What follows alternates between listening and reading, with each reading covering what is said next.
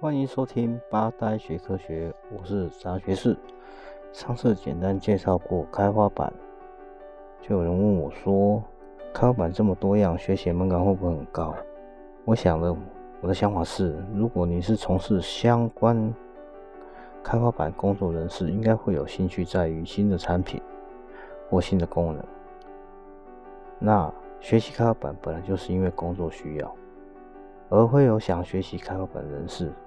有这个疑问，大都是不是相从事相关工作，可能在偶尔机会上得知开发板，或是说你听到 MCU 开发板的介绍，引起了兴趣，思考开发板可以运用在工作或生活某一些部分。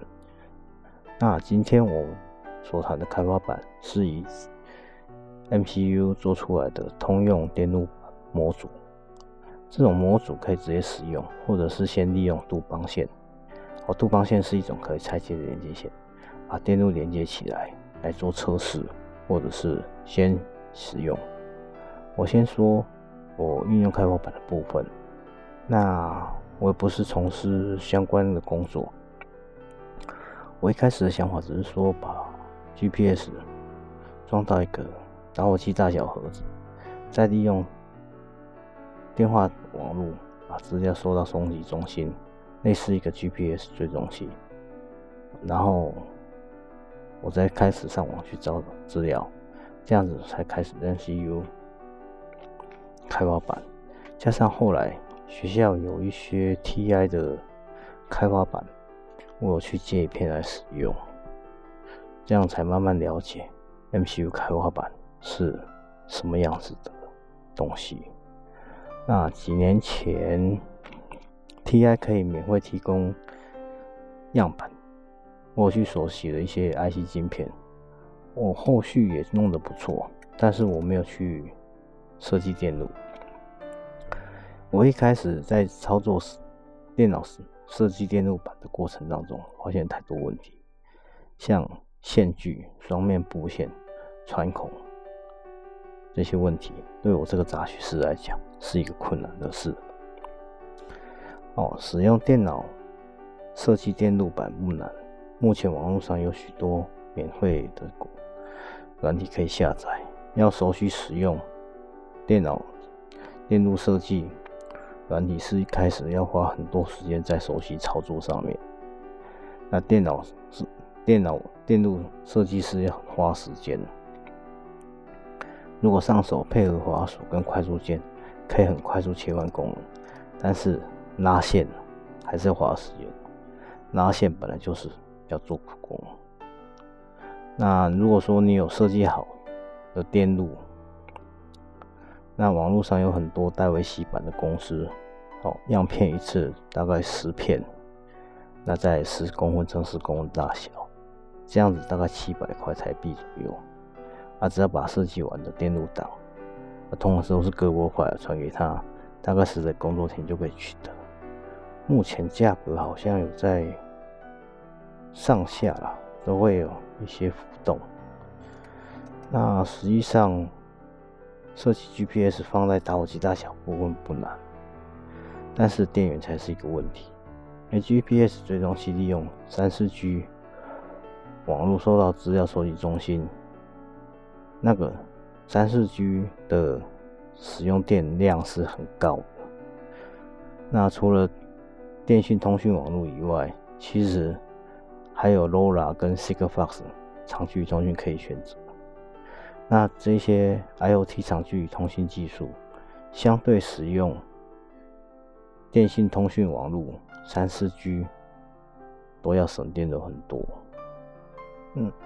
有些人可能会问：那没有设计电路的话，那你怎么样使用这些 IC 晶片？我是利用转接板来使用 IC 晶片，在没有设计电路的情况之下，有些 QFN 接脚晶片间距接点都太小，很难直接使用弱铁粘洗把电线焊上去。那市面上就买很多种转接板可以使用。转接板是一块小小的电路板，上面有预洗好的电路。只要你把 IC 焊上去，就会有比较大的一个间距跟空间，可以焊上接脚，插在面包伞上面。硬体的部分是到这个地方，接下来就是关 MCU 的编码。城市编码也是一个很重要问题。在从城市编码的时候，我建议是只让 MCU 一次做一件事情。虽然目前 MCU 功能很强大，可以替换不少周边设备，但是真正的在现实工作时，如果你给它太多工作，它反应可能会太慢。或者是没有办法达到你预期的效果。我举个例子说了，像 MCU 连上 WiFi，这可以利用网络去控制 I2C 或 UART 的连接器或者是开关，也可以把 I2C 或者是 CPU p o 连接感应器或开关所产生资料送到收集中心。那这些当做伺服器的网页界面，通常都比较简洁，没有华丽的界面。那有些同学问说，可不可以加入 HTML5？我觉得是有点困难，毕竟这一颗小小的 MCU 要做这么多工作，未来是有可能。如果现阶段有这个需求，可以试试看数美拍这一类的比较大的系统。资料收集的部分，可以透过酷狗表单来做接收，这个是不难。酷狗表单功能可以把资料存到一个工作表，类似一个 Excel file。把 MCU 当做伺服器，也当做感应器来传送资料，这对 MCU 来说是不难。酷狗表单功能，只有申请 Gmail 账号，就会有使用表单的权限。一般表单功能是用来填写问卷或者是调查表。在酷狗官方有教学如何把资料含参数送，就可以送进去表单，自动完成。表单写入资料库之中，通常预设或者是说你自己可以制定一个工作表，这样就可以很轻易用个人电脑来分析或者说收集资料。如果是操作 MCU 的资料量太大，就会有一些延迟。另外，有关树莓派的产品，我曾经用过一阵子，或许可以找一天来聊聊树莓派的议题。而树莓派是一个 Linux 系统，跟 MCU 比较起来是一个很大的系统。如果说把 MCU 开发板拿来当兴趣，我觉得这一点非常好。或者是拿 MCU 开发板来做一点附加工作，像上一次我提到的，做几个测量土地土壤的湿度，或者是收集一些小范围环境的数据，监控植物生长环境，减少人力工作，这是很可行的。或者是说要做到简单机械控制，在家里自制二三轴的机械手臂。误差值在可以接受范围上，其实这个都不困难，都可以在家里试试看。那初次学习就要用在高精密度的环境或者是大型设备监控，觉得会有相对的难度。本来就想做的越多，就会越困难。越精密的大型机械就要加入越多的物件，这越多物件就要越多的规划才可能会实现。